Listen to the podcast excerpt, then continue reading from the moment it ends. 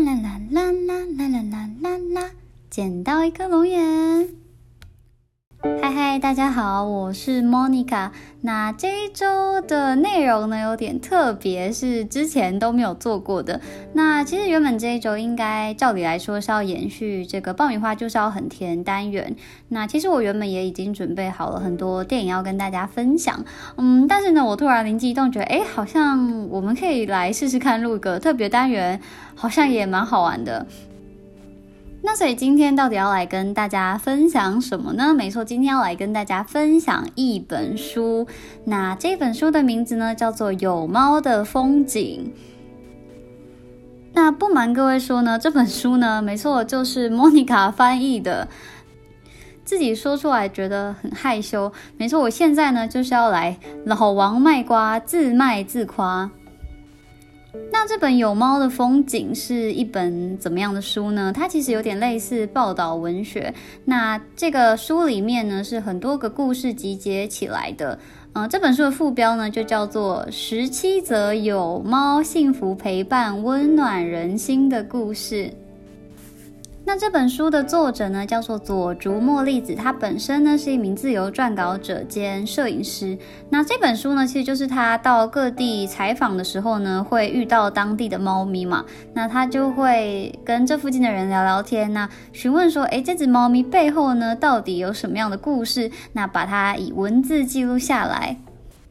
那这本书的内容呢，其实主要是这个作者他在专栏里面的文章的集结。那他其实目前也还有两个专栏哦，一个是在这个 Felicimo，大家有听过 Felicimo 吗？它其实就是一个购物网站。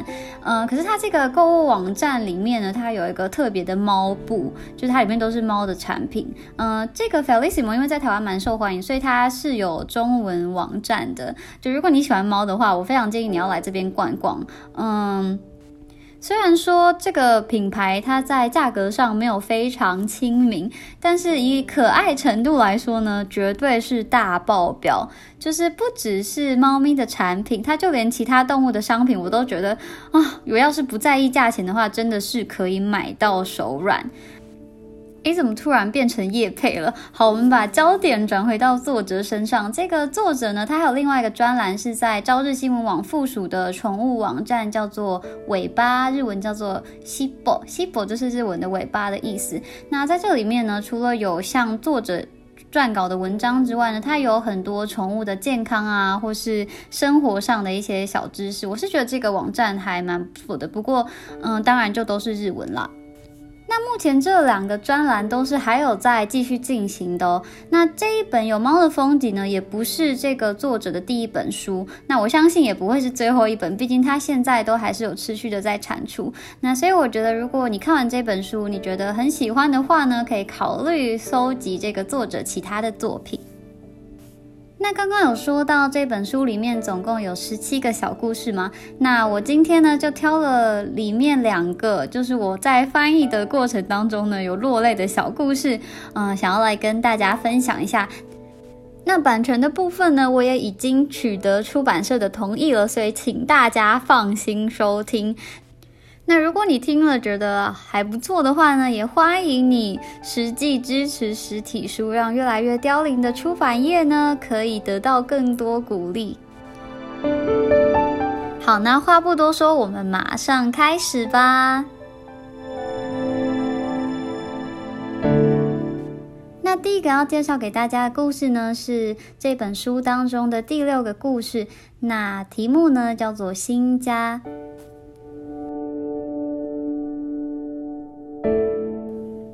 不知道是与母猫走散了，还是被丢弃了。九十九里附近的小镇，三只年幼的猫兄弟在街上游荡着。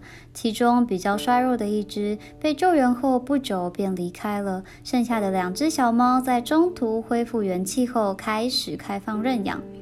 在网络上看到认养公告的照片，而前来探访的是一对住在附近、刚开始一起生活不久的年轻情侣。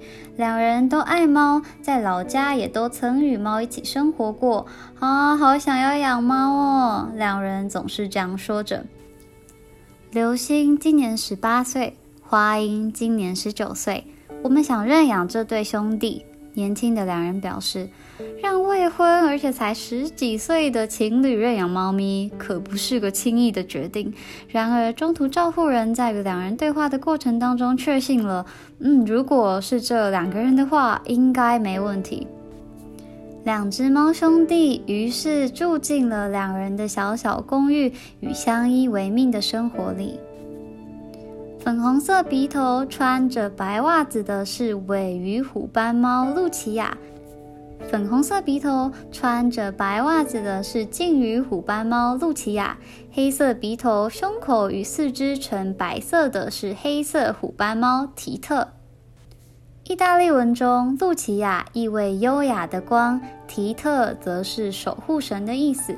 花音的猫咪日记里密密麻麻地记载着从两兄弟来到家中第一天开始到现在的种种一切，包括底印象、饭量等等，也持续以照片记录着两只猫咪。每一天都是新的今天，没有一天的日子是重复的。这对兄弟俩每天都有不同的把戏，每天都会让我们有崭新的发现。两兄弟每天早上也会到门口目送流星出门上班。工作结束后回到家中的流星，首要之务就是和到玄关迎接自己的两兄弟玩耍。两兄弟最喜欢的游戏就是把被丢出去的老鼠玩具一脸得意的捡回来给流星。流星看着他们，也不知道说了多少次“好可爱，好可爱”。在书架上用笑容守护这融洽小家庭的是流星妈妈年轻时的照片。独自抚养流星长大的妈妈，在流星国中时去世了，而后流星便辗转流离在各个亲戚家中。遇到花音之后，两人陷入爱河，开始一起生活，并约定好要在流星满二十岁的时候登记结婚。当流星被问到未来想要一个什么样的家庭时，他回答：“嗯，就就像这样，就像这样一直持续下去就好了。”花英也点头，接着说：“有流星，有猫，每天都有小小的幸福累积着，我觉得这就是我想要的生活。”在身旁听着两人对话的露琪亚与皮特，此时仿佛这样说着：“露琪亚会变成优雅的光，提特会化身成守护神，一起保护爸爸还有妈妈，然后也会跟爸爸还有妈妈一样，感情一辈子都这么好哦。”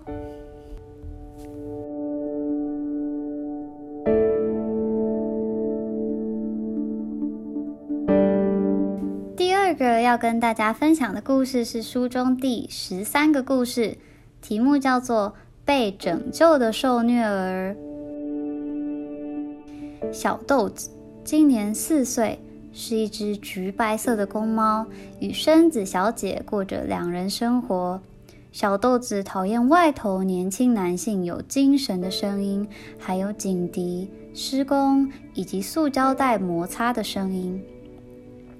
虽然现在已经没事了，但是刚来到这个家的时候，只要讨厌的声音一出现，小豆子就会恐慌症发作，吓得全身发抖。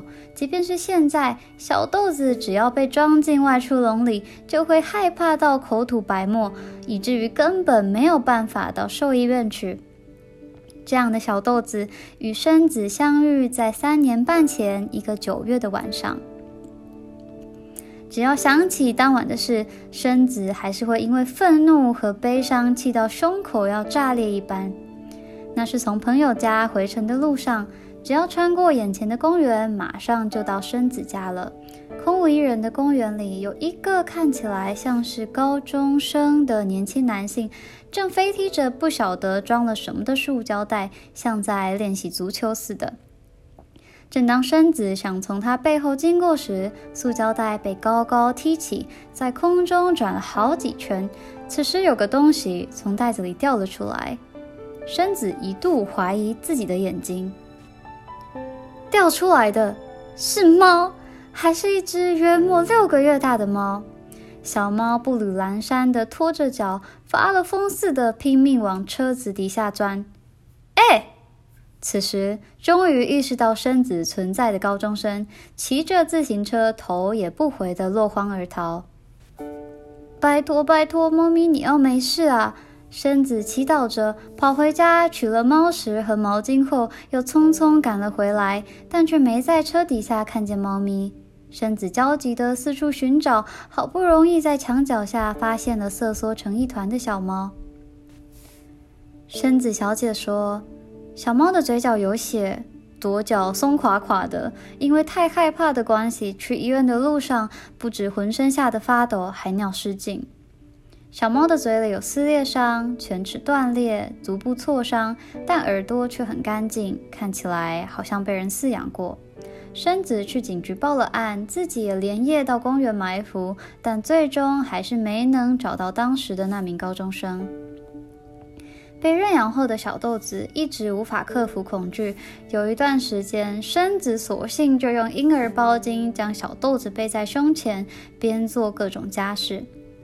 家中张开双臂迎接小豆子的，还有一对老奶奶普蛋与铁蛋，姐妹俩都是在小时候就被生子认养。小豆子来到家中的半年后，十八岁的普蛋就娶了天堂。失去另外一半的铁蛋，因为打击过大，开始出现癫痫的症状。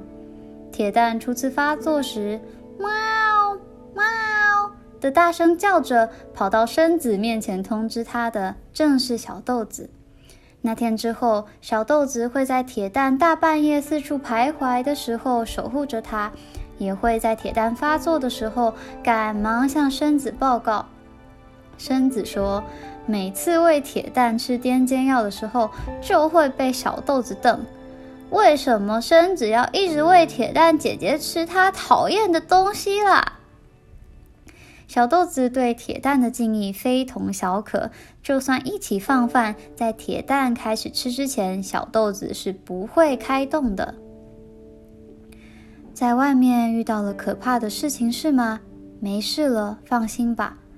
对于全心接纳自己的铁蛋，小豆子和生子一起静静地陪伴他走过了最后第二十一个年头。生子从少女时代开始，最无法忍受的就是看见别人欺负弱小的动物。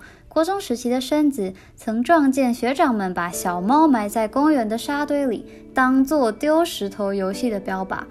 生子当时气得跳到学长身上一阵狂揍，那只小猫后来就待在生子老家享受二十四岁。又有一次，生子听到来店里消费的某位太太说。我女儿啊，竟然捡了一只小猫回来，真是傻眼！还是只杂种，我已经把它丢到公园里了。生子顿时气急攻心，问出是哪个公园后，生子留下一句：“你才是杂种吧！”便扬长而去。赶到公园时，正好看见一户好心的人家收容了小猫。休假的时候，生子会到收容所去帮助那些因为人类而受了各种委屈的猫咪们。小豆子，对不起，为什么不管我道歉多少次，这世界上都还是有这么多不值得被原谅的坏人呢？总是这样跟小豆子说着话的生子，小豆子最喜欢最喜欢你了。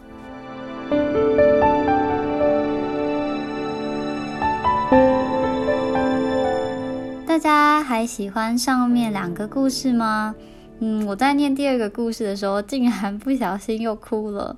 嗯，我真的觉得好像年纪大了之后，看书或看电影都越来越容易哭。不知道大家会不会也这样子呢？好的，那刚刚念给大家听的书呢，名字叫做《有猫的风景》。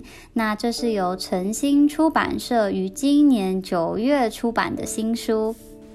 那为了回馈听众跟这个庆祝粉丝团突破一百人，对，就是一般人，我们就是这么的卑微。呃，所以在这个脸书上面呢，我会办一个抽这本书的活动。那要怎么抽呢？详情请大家上脸书搜寻“捡到一颗龙眼”就知道喽。好的，那今天书本介绍的部分呢，其实到这边就结束了。今天会不会是史上最短的一集呢？其实这本有猫的风景呢，算是我的第一本日文书。那我其他翻译的书呢，都是英文的，就连现在手上还没有完成的呢，也都是英文的案子。那我想，也许真的是英文的需求量比较大，或者说，嗯，翻译日文的人实在是太多了。总而言之呢，我也不知道为什么，就是接了这一本之后呢，就再也没有日文的 case 来了。嗯，我自己觉得我这本翻的还不错啊。那翻译呢？其实我从大学的时候就有在做，但就都是兼差性质，那也没有真的很勤劳的在接。那因为后来有出社会工作，那又去国外念书，所以其实中间中断了蛮长一段时间。那到去年吧，去年对，就是要来美国之前，才积极的联络出版社，那才开始接了这个书本翻译的 case。诶，所以如果我们的听众当中呢，有人是编辑，或是你认识的亲朋好友呢，在这个 出版社工作的话呢，也欢迎大家与我联系，我会非常非常开心的。虽然我觉得我现在资历真的还是菜鸟等级的，嗯，但是我觉得我是蛮。有热情的在做这件事情，嗯，就是我真的还蛮喜欢翻译的。那关于这个翻译的事情呢，我觉得有机会呢，应该也可以做一起来跟大家好好的聊聊。那最后剩下一点时间，再跟大家聊聊猫咪好了。不知道大家有养过宠物吗？有养过猫咪或者狗狗吗？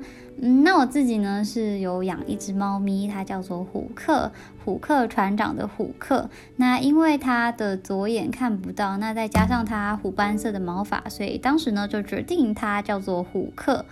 那虎克呢是我大二的时候在学校的医院领养的。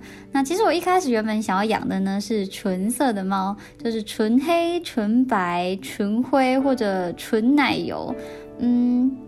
但所以我觉得应该也是命运的安排啦。当时就是一个学长刚好知道我要养猫，那他就说：“哎，医院有一只住了很久的猫，你要不要去看看？”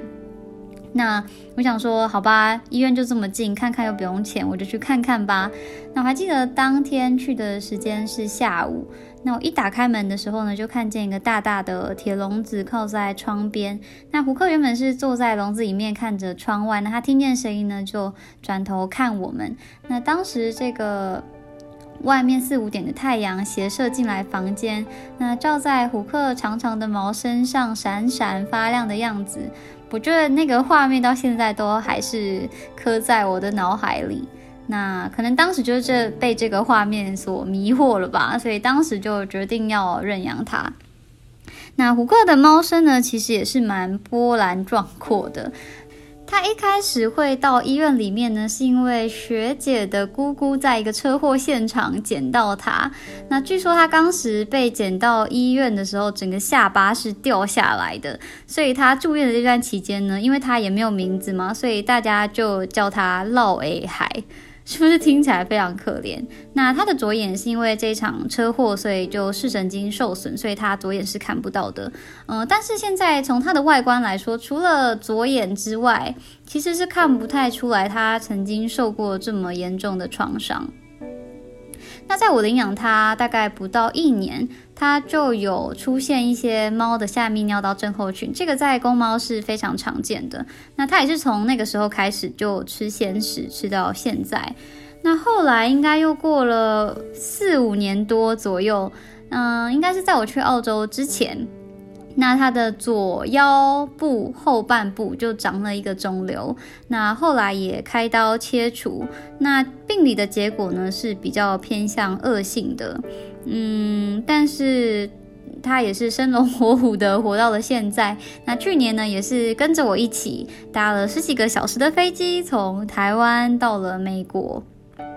那所以我觉得，一只猫咪来说，它的人生经历，呃，猫生经历应该可以算是蛮丰富的。那当时领养它的时候，就像我说的，因为它是车祸现场捡到的，所以也没有晶片，完全不知道它到底几岁，从何而来。